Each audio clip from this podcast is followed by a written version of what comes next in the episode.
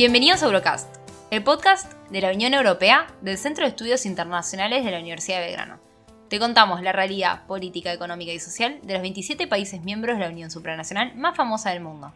Somos Mechi y Martín, y hoy les vamos a hablar sobre las intrincadas negociaciones entre el Mercosur y la Unión Europea para llegar a un tratado de libre comercio. Este es nuestro penúltimo episodio, y es el primero en que nuestra región lo coprotagonizará. Por fin nos acercamos un poco, ¿no? Sí, y espero que como estamos tratando un tema de nuestra región, la mayoría de la gente sepa que el Mercosur está compuesto por Argentina, Brasil, Paraguay, Uruguay y Venezuela, el cual se encuentra suspendido en todos sus derechos y obligaciones. Y tenés a Bolivia que está todavía en el proceso de adhesión. Nuestro bloque comercial cumplió 30 años en marzo con el aniversario del Tratado de Asunción. El Mercosur representa el 80% del PBI y está considerado el cuarto bloque económico del mundo en importancia y en volumen de negocios. Mechi, dos datos. ¿Vos sabías que de 10 sudamericanos, 7 son ciudadanos del Mercosur? ¿Porque son brasileros? Y te diría que 5 son brasileños. y otro dato. Los países del Mercosur en su conjunto tienen 9 copas del mundo. Bueno, bien. Bastante bien. Ahora hablemos del tema de hoy, que son los tratados de libre comercio, a los cuales podemos definir como pactos comerciales por el cual las partes reducen o bien eliminan las barreras comerciales. Como los aranceles, entre otras cosas. Y derechos para sus exportaciones e importaciones. Esto en definitiva lo que busca es fomentar el comercio internacional. Adivina cuántos tratados de libre comercio tiene el Mercosur. ¿Diez?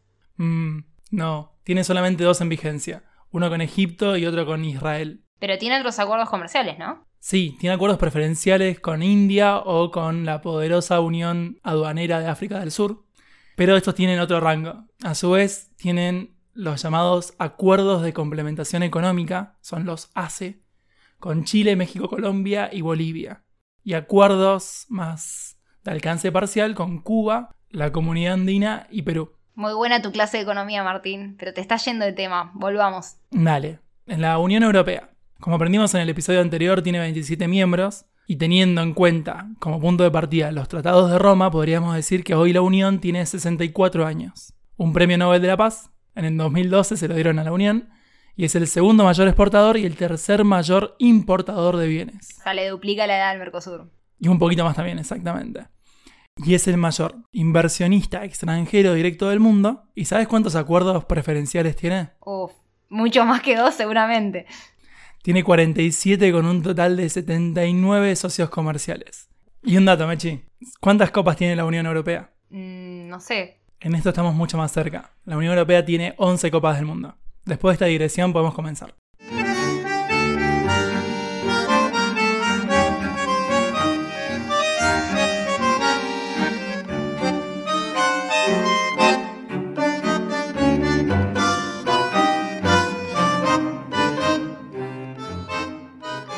Del acuerdo, contame un poco los antecedentes de- del vínculo entre estos dos bloques. Y se remontan como mínimo a 1492 Mechi. Pero no me quiero ir tan atrás. La Unión Europea, previo a la creación del Mercosur, ya era un socio de gran importancia para los países de nuestra región.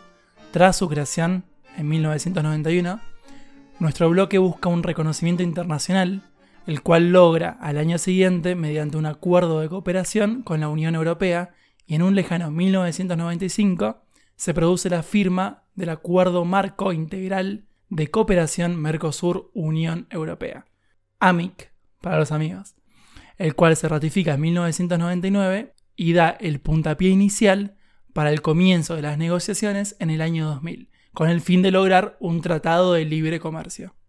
Así es, en 1999 acordaron la estructura, la metodología y el calendario de estos acuerdos para negociar, y ya en 2000 arranca la primera ronda de negociaciones, como dijo Martín. Ya desde esta primera ronda de negociaciones tenemos problemas, porque las ventajas competitivas de cada bloque son contrarias. Es decir, los intereses de Mercosur más que nada van a ser exportar el agro, donde tienen una gran ventaja, mientras que en Europa ese sector prefieren protegerlo porque lo tienen más débil. Y después con la industria, Europa es mucho más competitiva o tiene una industria mucho más fuerte y Mercosur al revés.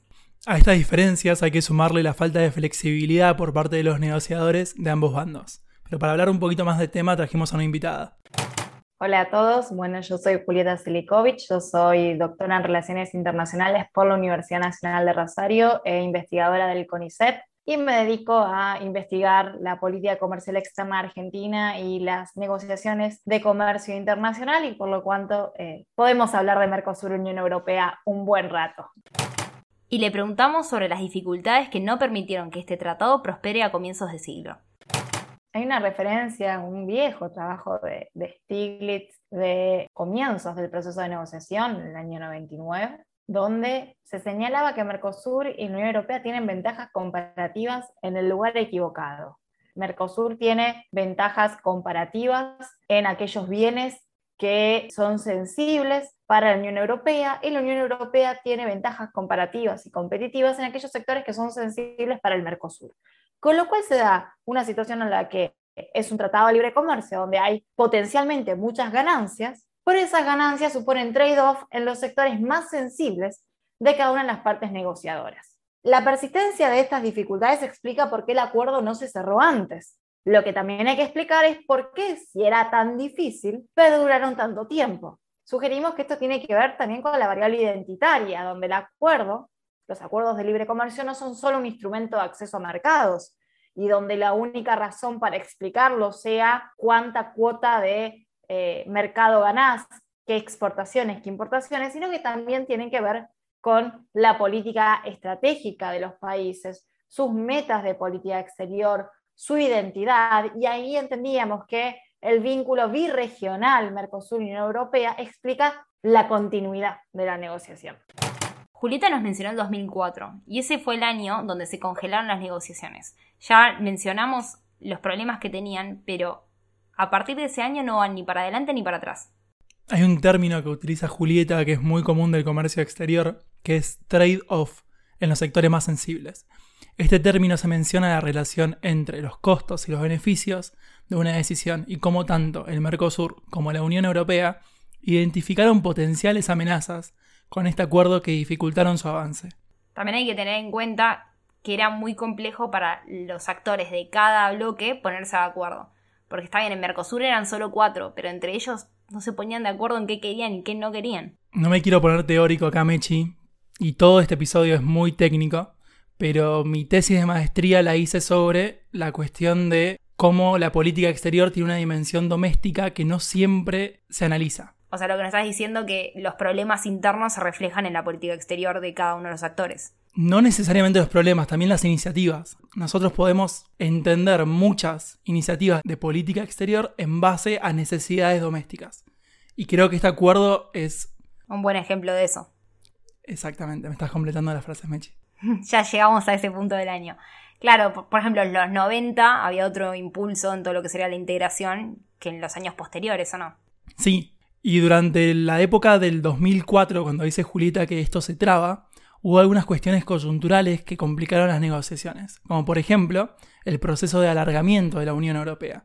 En ese momento ingresaron 10 países de Europa Central y Oriental de menor desarrollo relativo y varios de ellos, como por ejemplo Polonia, eran importantes productores agropecuarios. En 2010 las conversaciones se relanzan, pero con poco éxito, en la cumbre euro-latinoamericana de Madrid. Pero pronto esto iba a cambiar.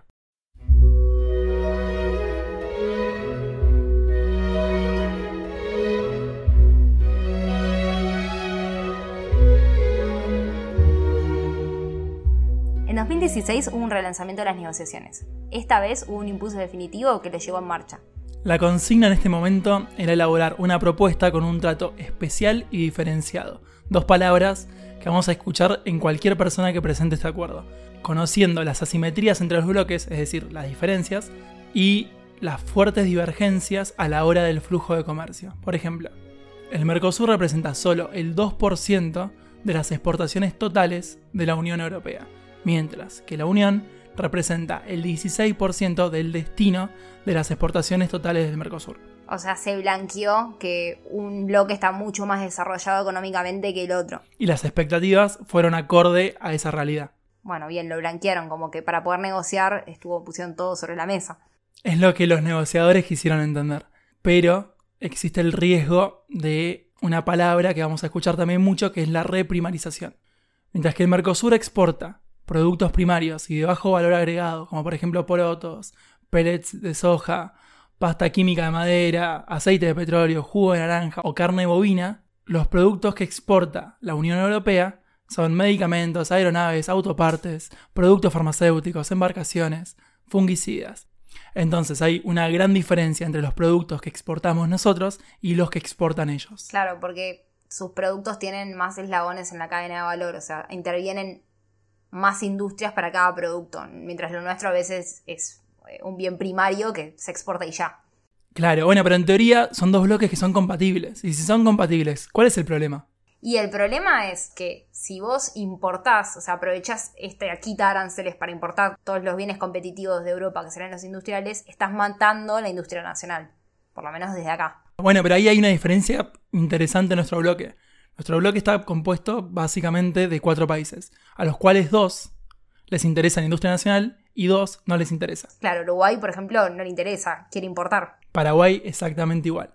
Brasil y Argentina se oponen a esta reprimarización de sus economías y a un posible o potencial daño sensible en sus industrias. Claro, porque también hay que tener en cuenta que esta ventaja que tienen entre los socios de, Mercosur hace que Brasil le pueda exportar a Argentina, Argentina le pueda exportar a Uruguay, entre ellos. Si vos liberalizás, tenés que competir contra Europa, contra quien vos no sos muy competitivo, que digamos. Claro, bueno, pero este podcast se llama Eurocast y no Sudamericast o, y no Mercosurcast. Entonces hablemos un poco de la Unión Europea. En la Unión Europea pasa algo similar, pero con la política agrícola. La política agrícola común, la PAC, es la política común más exitosa de la Unión Europea y es un símbolo de su proteccionismo en cuestiones sensibles agrícolas. Entonces acá no nos cae muy bien Mercosur porque claramente van a vender mucho más barato de lo que producen ellos. Claro, bueno, ¿sabes cuál es uno de los productos más protegidos de la Unión Europea? Mm, ¿Las carnes? No, la leche. Mientras, ¿cuál es el producto más protegido de Mercosur? O uno de los productos, uno de los sectores. ¿Autopartes? El sector automotriz, exacto. Entre ofertas rechazadas y negociaciones que no llevaban a buen puerto, llegamos a un año clave, el 2019. Bueno, en 2019 era el final del mandato de Mauricio Macri, teníamos ya a Bolsonaro. Bueno, no, se sabía que era el final, había unas elecciones prontas en noviembre y ya Bolsonaro había asumido en 2019 y estaba pronunciando aún más las medidas liberales del predecesor Michel Temer. Y en la Unión Europea pasaba algo similar. La Comisión Juncker finalizaba su mandato y la entonces comisaria de Comercio Cecilia Malmström había hecho de la firma de los tratados de libre comercio su bandera. Entonces buscaba concluir esta negociación, al igual que el presidente del Consejo Europeo, Donald Tusk. O sea, el famoso deadline, hay que apurarnos para cerrarnos porque no vamos. Y ese deadline, no sé si sabiéndolo o no, llegó en la cumbre del G20 en Osaka, Japón, en donde las partes anunciaron que llegaron a un acuerdo de principio.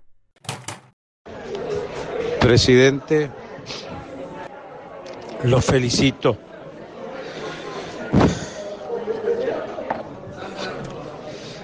En su presidencia se logró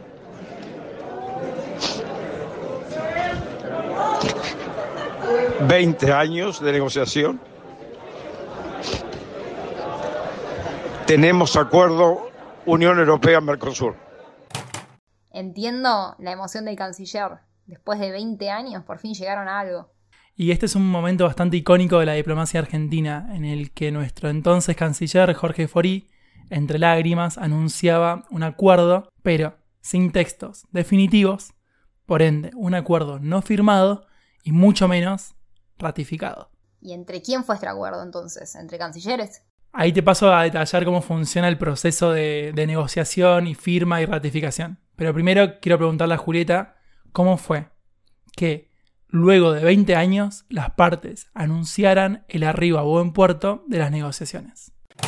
Algo que tuvo mucho que ver fue precisamente el contexto. Del lado de los intereses de los bloques teníamos del lado del Mercosur un momento donde había una convergencia de gobiernos de orientación de modelo de desarrollo liberal que apuntaban a una estrategia de inserción internacional, de inserción en la globalización y en la cual ponían mucho énfasis en los tratados de libre comercio, lo cual llevó a priorizar el conjunto de acuerdos posibles y a priorizar aquello que había por en la mesa y avanzar decididamente en un acuerdo. Y teníamos a nivel global la guerra comercial. Y en el marco de la guerra comercial, esto era la disputa entre Estados Unidos y China, donde el comercio se transforma en un instrumento geopolítico, para la Unión Europea mostrarse como un actor que favorece un comercio basado en normas, que favorece las posibilidades de articulación con países en desarrollo, de esa identidad compartida con el Mercosur, era un elemento que favorecía a que la Unión Europea cediera algunos elementos que hasta ese momento no había estado dispuesto a aceptar.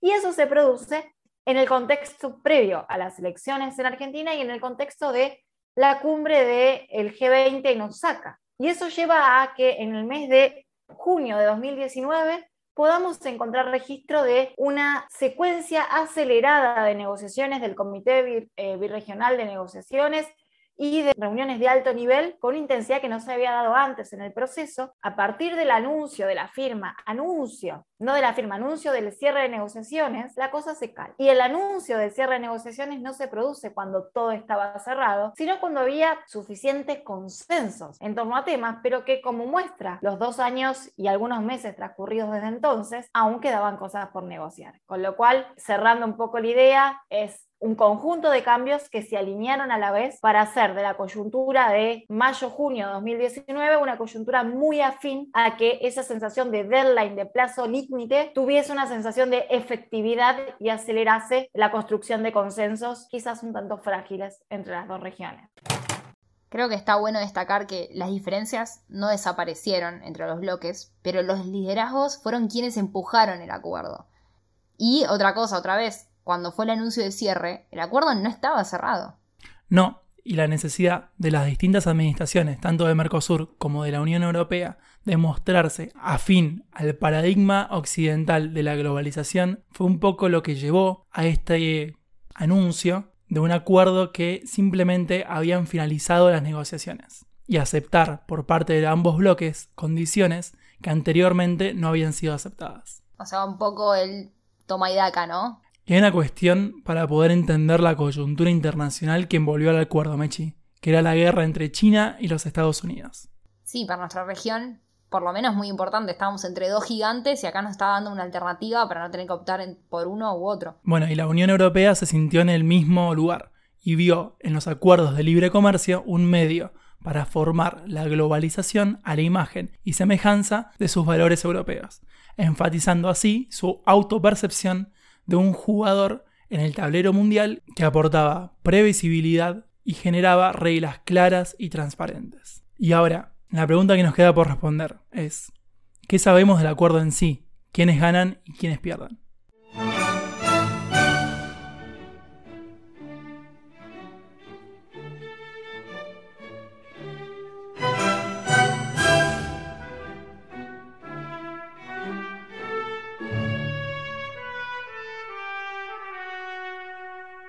El anuncio que se hizo en las reuniones del G20 durante 2019 sorprendió a varios, y particularmente el gobierno de Argentina explotó este anuncio electoralmente.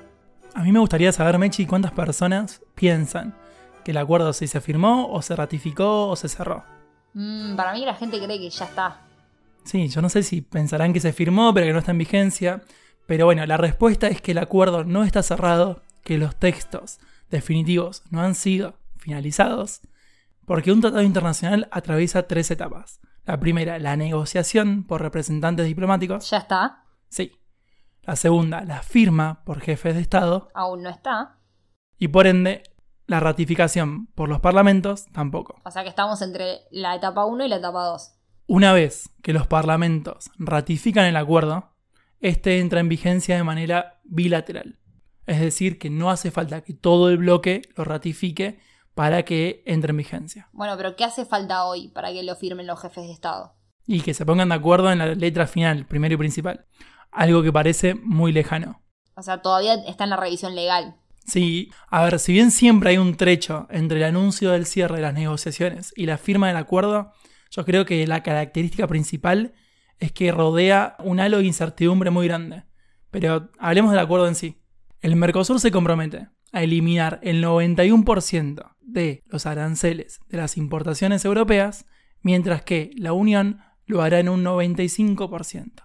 Este acuerdo está compuesto de 17 capítulos, los cuales incluyen, por ejemplo, el comercio de bienes, las normas de origen, la defensa comercial, los obstáculos técnicos al comercio, las medidas sanitarias y fitosanitarias, subsidios de comercio, desarrollo sostenible, pymes y transparencia. Si tenemos en cuenta los bienes industriales, la Unión Europea liberaliza cerca del 100% de su comercio, mientras que el Mercosur lo hace en un 90%. Hay que tener en cuenta igualmente que hay un plazo de 15 años para que el Mercosur lo haga. Y la Unión Europea tiene un plazo máximo de 10 años. Y esto se da justamente por la diferencia de desarrollo que hay entre ambos bloques. Bueno, pero hablemos de las carnes, Mechi. ¿Cómo, cómo funciona? Dale. Con las carnes la Unión Europea impuso un sistema de cuotas. Tengamos en cuenta que este es el sector que ellos quieren proteger. A diferencia del Mercosur, que su forma de proteger a la industria fue a través de plazos que, como dijiste recién, es hasta 15 años. Los vinos y el sector automotor, por ejemplo, tienen un tratamiento especial, al igual que los textiles, para los que se aplicarán normas de origen especiales. Hay dos cuestiones que a lo mejor a toda la gente que nos escucha no conoce, que es la propiedad intelectual y las indicaciones geográficas. No sé si vos conocés el tema. No, la verdad que no. Son dos cuestiones por las cuales los europeos intentan protegerse lo que más pueden. Las propiedades intelectuales son las patentes, mientras que las indicaciones geográficas, por el nombre a lo mejor no te suenen, pero si yo te digo, por ejemplo, el queso parmesano, el queso gruyère, el coñac, el champán, el oporto, son todos lugares de Europa que realizan un cierto producto y que no quieren que, por ejemplo, un champán que hacen en Mendoza tenga el mismo nombre que el champán que producen en la región de Francia, champán. Es que en realidad el champán es solo el de Francia. El de la región champán. Claro. El champán que se hace en Bordeaux no es champán. Entonces, la Unión Europea así impuso 355 indicaciones de origen. ¿Cuántas impuso el Mercosur? Supongo que menos. Sí, un poquito menos, 220. Y yo que estuve en, en una parte de la negociación, se pusieron muy creativos para poder poner más indicaciones geográficas. A ver, dame un ejemplo. Y el salame de Tandil, por ejemplo. ¿En serio el salame de Tandil entró en todo esto? Sí. Bueno, un saludo a Tandil. Lo lograron, chicos. Sobre los potenciales ganadores y perdedores del acuerdo le preguntamos a nuestra invitada. En términos de grandes sectores económicos, lo que señalan esos estudios y que podemos también inferir por parte de eh, la estructura macroeconómica de los países del Mercosur es cómo los países, perdón, los sectores agroexportadores y de alimentos se transforman en ganadores en términos de incrementar sus exportaciones a la Unión Europea, esto con matices porque el estudio de impacto estima eh, algunos aranceles, pero no estima el establecimiento de cuotas, como finalmente acontece en el documento que se alcanza en junio de 2019. Y del lado del Mercosur se estima una pérdida de empleos, una pérdida de puestos de trabajo y de industrias en el sector de autopartes, en el sector de eh, alguna pequeña industria de maquinaria que hay en la región del Mercosur. Y también hay efectos cruzados que no están dimensionados en el acuerdo, perdón, en el estudio de impacto de la London School of Economics, por ejemplo,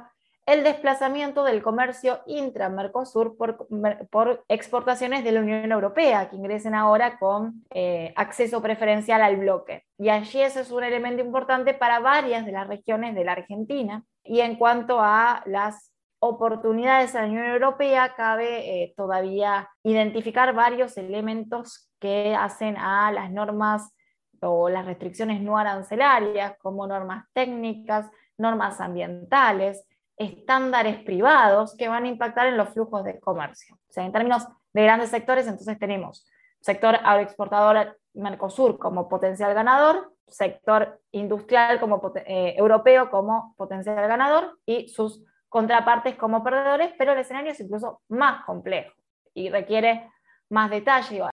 Con lo cual, identificar ganadores, perdedores, cortos y largo plazo eh, requiere estudios hechos también con la perspectiva de la región.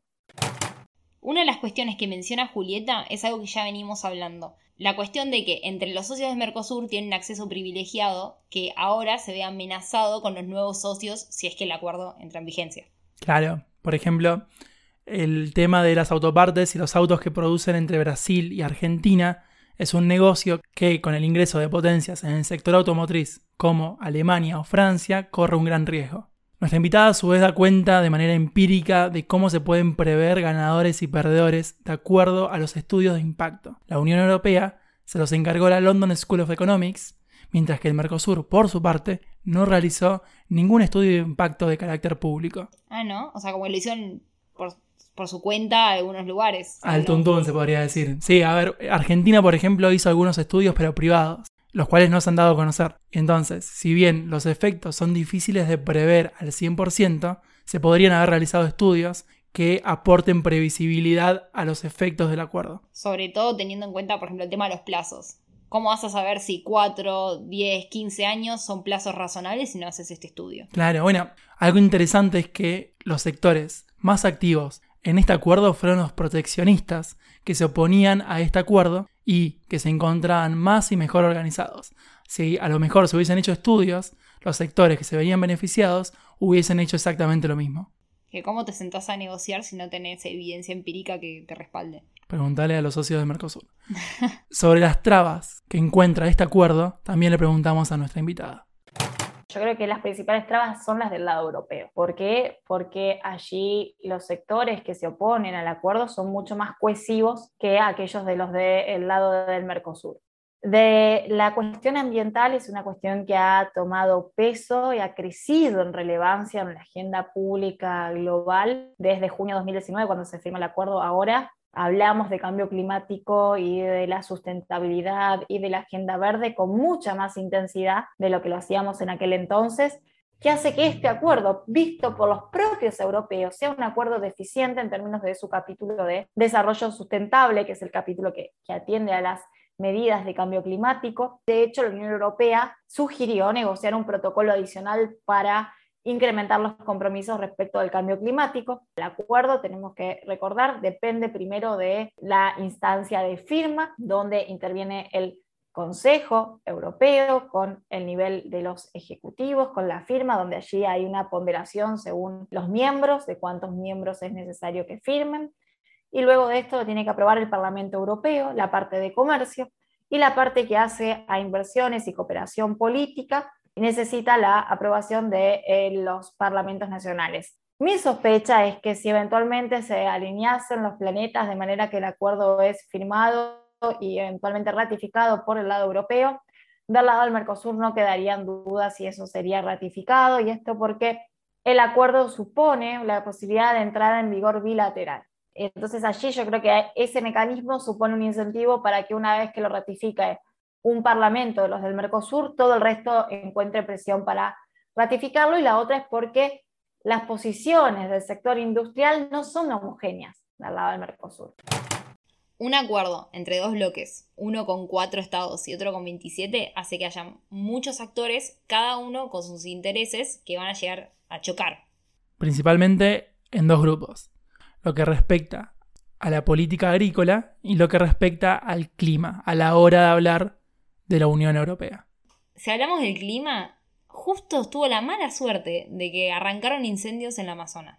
Digamos que Brasil tuvo la mala suerte de elegir a Bolsonaro. Claro, porque Macron entró en disputa con Bolsonaro sobre este tema y no lo soltó. Bolsonaro a su vez se metió con la esposa de Macron. Sí, me acuerdo de eso. Fue mediante las redes sociales y Macron en una de sus conferencias habló sobre el tema. Bueno, este podcast se declara oficialmente anti-Bolsonaro. Sí, no solo Macron, sino también Merkel, que en 2020 se reunió con Greta Thunberg, una activista muy conocida que, bueno, estaba siempre denunciando todo el tema del cambio climático, te muestran que los líderes europeos lo toman muy en serio. Pero yo creo que es necesario hacer otra lectura, Mechi. Yo creo que Francia y muchos países europeos, Irlanda, Grecia, Hungría, Austria, Polonia, Finlandia, se han manifestado en contra de este acuerdo por ser países con muchos agricultores que saben que si se aprueba este acuerdo, competirían en una desigualdad de condiciones al tener que cumplir con normas y estándares de calidad europeos que obviamente sus pares del Mercosur no cumplirían. A su vez, hay un estudio que muestra que este acuerdo dañaría la producción en el empleo de países como Polonia, Italia, España, Francia y Hungría. Entonces, ¿qué es lo que estoy diciendo yo? Si bien están a favor del medio ambiente, lo que hacen realmente es esconder la necesidad por parte de potenciales electores que ven a su fuente de ingreso potencialmente dañada. O sea que la deforestación que se da en Brasil por los productores agrícolas le vino joya. Digamos que hasta la firma de este acuerdo tanto no les importaba. Y una cosa más. Es interesante cómo Julieta plantea que este acuerdo entra en vigencia de manera bilateral. ¿Qué quiere decir esto? Una vez que la Unión Europea como institución lo aprueba, después los parlamentos de los países lo aprueban, los estados del Mercosur, por ejemplo la Argentina, en caso de que lo aprobase, sería el primer país en entrar en vigencia el acuerdo. ¿Por qué? Porque entra de manera bilateral y no es necesaria la aprobación en todos los países para su entrada en vigencia. Es aprobación canto PRI. Bueno, esa es la competencia que decía Julieta, exactamente, porque el acuerdo establece cuotas en productos que los países de Mercosur están muy interesados en exportar. O sea que los cuatro estados de Mercosur tienen que esperar que lo apruebe la Unión Europea y ahí ver quién logra todo el mecanismo interno para aprobarlo antes. Esa competencia por las cuotas es tan sudamericana que duele, Meche. sí, la verdad que tenés razón. para ir concluyendo, le preguntamos a Julieta si piensa que este acuerdo se ratificará y entrará en vigor algún día. No lo sé. Sé que no va a pasar en el corto plazo. Lo que podemos saber es que hay muy pocos acuerdos en el mundo que se hayan concluido, firmado, pero no ratificado. La historia de la globalización dice que los acuerdos que se concluyen eventualmente se firman y ratifican, a excepción de el ACTA, y había algunos poquitos más en su momento cuando fue Mercosur Unión Europea, había estado buscando y eran muy pocos los casos. O estamos ante la presencia de un bicho nuevo en las relaciones internacionales. Este acuerdo no parece ser un acuerdo que vaya a envejecer bien si se ratifica, probablemente requiera acuerdos complementarios, acuerdos de modernización muy prontamente, o quizás se desarmen acuerdos más pequeños.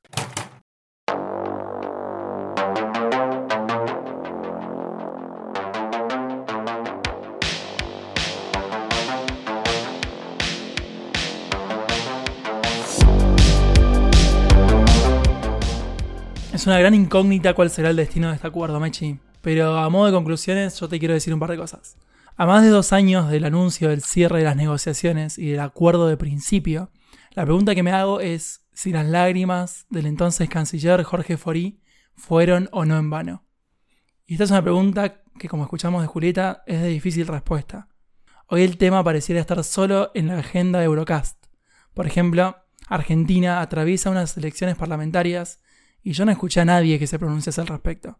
Como bien explica Julieta en sus escritos, este acuerdo fue posible gracias a factores económicos, geopolíticos e identitarios que se conjugaron para poder hacer posible este ambicioso proyecto birregional. Sin embargo, luego de unas negociaciones que duraron 20 años, sería triste que el acuerdo no vea luz.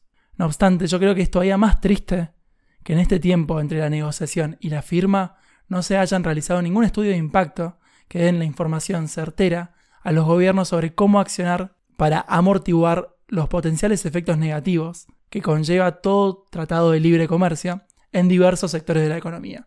Yo creo que el Mercosur puede y debe estar acorde a los requisitos que la globalización del siglo XXI requiere. Coincido con vos, Martín. Me parece que el no haber hecho un estudio de impacto fue un grave error, sobre todo teniendo en cuenta la implicancia que tiene este acuerdo para las industrias nacionales. A mí también me daría mucha lástima que este acuerdo quede en nada, pero coincido con Julieta que hay un solo acuerdo que llegó a negociaciones, la cerraron y no fue aprobado. Habría que ver si podemos lograr otra vez haya un impulso político para que lo puedan cerrar. Para mí, bien o mal, estaría bueno para el Mercosur que se apruebe. Porque creo que puede ser una gran manera de meterse en el mundo, de acceder a nuevos mercados. Y si bien es verdad que la industria puede estar en peligro, llega un punto donde hay que modernizar un poco nuestras industrias, hay que volverlas más competitivas y abrirnos al mundo. Es una opinión claramente personal. Es una reflexión, Mechi, que me hace acordar mucho a lo que decían los políticos en 2019 en Argentina.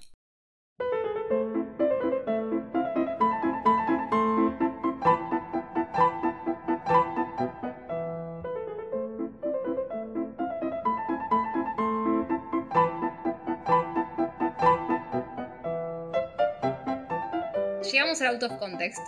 Y esta vez te planteo algo distinto. ¿No me vas a tener una noticia sobre Europa ni nada de eso? No, te voy a abrir un debate, porque aprovechando que hicimos un capítulo con el Mercosur, hay un gran debate que, bueno, voy a decir la verdad, lo trajo la productora, Milagros, gracias. Que es un debate que se da en internet y creo que entre todos los que somos hispanohablantes, que es el tema de los doblajes. Ajá, me interesa. ¿Te interesa? Y bueno, ¿por qué lo traje? Porque hay una gran diferencia entre los títulos de las películas dobladas en Latinoamérica con las de España. No sé si alguna vez tuviste esto en cuenta, yo por lo menos sí. No, sí, obvio. Y además hay una gran diferencia entre el doblaje de Latinoamérica y el de España con la película original. Eso es lo peor, no, no Por tanto eso. la diferencia con España. Por eso yo te traje el nombre original en inglés, la traducción en el español latinoamericano y el español. Yo personalmente, perdón a todos los españoles que nos escuchen, es como que me da mucha gracia, tal vez a ellos les pasa lo mismo, porque algunas traducciones son muy ridículas. Algunas españolas son mejores que las nuestras, pero ninguna le pega a la que es en inglés. Me encanta, Mechi, dale. Arranco con un clásico. The Naked Gun. En, acá es la pistola desnuda, que es literal. Y en España es agárralo como puedas. Ajá, bien. Vamos no sé cuál es la relación. Después tengo Fast and Furious, es Rápido y Furioso. Y en España es A Todo Gas. Ajá, también. Muy creativos de ellos. Sí. Después tengo Die Hard, Duro de Matar. ¿Cómo pensás que es en España? Agárralo con fuerza, no sé cómo es. La jungla de cristal. Ah, sí, sabía, sabía. Sí, creo que es por los edificios de la película. La caro, sí, sí, sí. Ahora voy con otra, esta es de Disney, no sé si por tu edad la viste, pero yo me la juego. The Pacifier es niñera a prueba de balas. Y en español es un canguro súper duro. Es la de Vin Diesel. La de Vin Diesel. sí, que la es- vi, la vi, la vi. Sí. Bueno, Un acá- canguro súper duro. Me encanta porque acá no podría ser nunca. No, claro, es que ellos le dicen canguro al liniero, creo. Lo aprendí en Sims eso. No, y acá le decimos duro a otra cosa. Así que. Claro. Y a eso también, allá le dicen duro al, a la plata. ¿En serio? Sí, no tengo ni un puto duro. No tengo plata. Bueno, tengo que ir a España y comprobarlo. Eh, después tengo, esta película es vieja, es muy buena. Airplane, acá es ¿Y dónde está el piloto? Sí, la vi. Y ahí es Aterriza como puedas. Muy buena película, sobre todo. Es muy graciosa. Y es difícil de verla hoy, pero. No, no, no, bueno, con los ojos de hoy no se puede. Claro, es difícil. Después hay una que es Harold and, and Kumar Go to White Castle. Sí, la vi, excelente película. No sé cómo es acá. Esa Pero- es eh, Harold Kumar van al Castillo Blanco, creo, o algo de hamburguesas. Bueno, en, en España es dos colgados muy fumados. Ya estoy perdido, me parece, perdón, Mechi, me estás tirando mucha data. Mucha data, me, estás data. haciendo acordar al, al out of context que hicimos de las ciudades. Sí, sí, Con no. nombres perdón, graciosos. Es mucha data. Haceme, haceme una más. Te termino con una que me gusta mucho a mí. The Parent Trap, en inglés. The Parents Trap, Sí. En español nuestro, Juego de Gemelas. La de la Lindsay Lohan. sí. Sí. Y en España es Tú a Londres, yo a California. Tú a Londres, Yo a California. Encima te spoilean la película. no la vi, pero ¿No la viste? No, Pero es de tu época.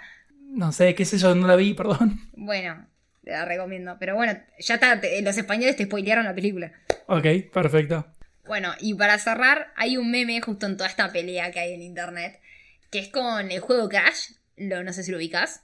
Sí, el del coyote zorro que baila, gira, no sé. Ese. Y hay un meme que dice, como la tapa del juego dice Carlos, el topo que gira, y en España creen que nosotros lo titulamos así, y nosotros creemos que en España lo titulan así.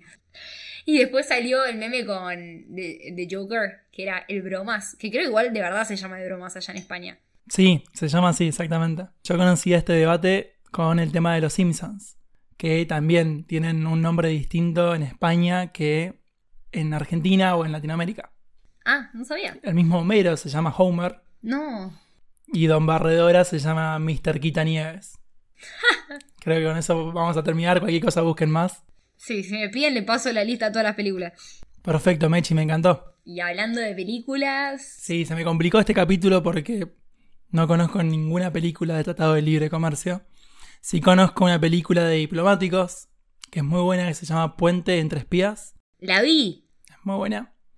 Y la otra que recomiendo, porque nunca más vamos a poder recomendar una de Latinoamérica, o por lo menos en la brevedad, es una película chilena que está en Netflix, se llama No, y es sobre la campaña política para la constitución, el cambio de constitución en Chile.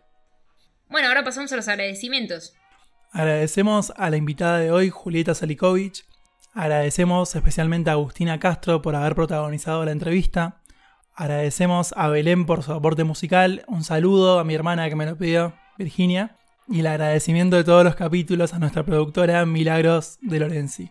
Si quieren ver la entrevista completa de Julieta, va a estar en el YouTube del CSU Se lo recomiendo porque salió muy buena. y van a aprender mucho con ella. Después, si se suscriben a nuestro newsletter, pueden hacerlo también a través del CSU, que sale cada 15 días.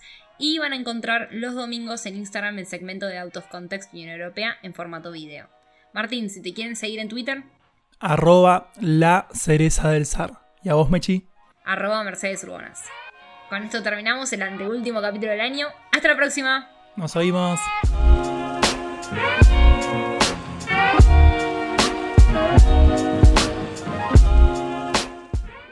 Mechi.